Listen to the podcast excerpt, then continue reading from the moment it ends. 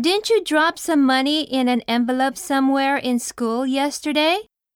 Our school guard picked it up and has it in his office. Really? I remembered it on my way home yesterday. I'm glad to hear that. You should go and get it right away. The office may close soon. I hope not. Envelope. 封筒、 Somewhere. どこかで、 I'm glad to do. 何々して嬉しいです。 I hope not. そうならないといい。